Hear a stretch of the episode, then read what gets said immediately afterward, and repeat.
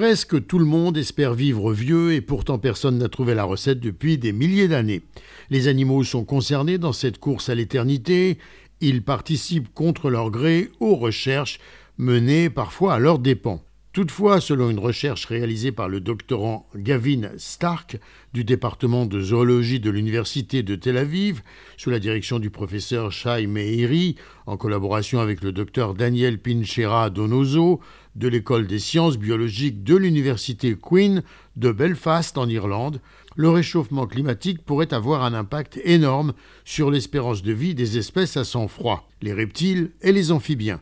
Les résultats de l'étude, l'une des plus complètes réalisées à ce jour pour mieux comprendre les facteurs qui affectent l'espérance de vie de tous les vertébrés vivant dans le monde, remettent également en cause la théorie actuelle selon laquelle la durée de vie serait liée à la vitesse du métabolisme. La théorie du taux de vie a longtemps été acceptée pour expliquer pour quelles raisons les organismes vieillissent. Selon cette théorie, plus le taux métabolique est rapide, plus la durée de vie est courte.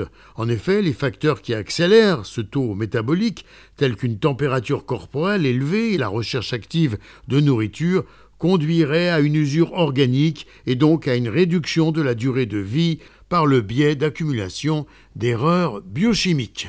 Gérard Benamou de Tel Aviv pour RCJ.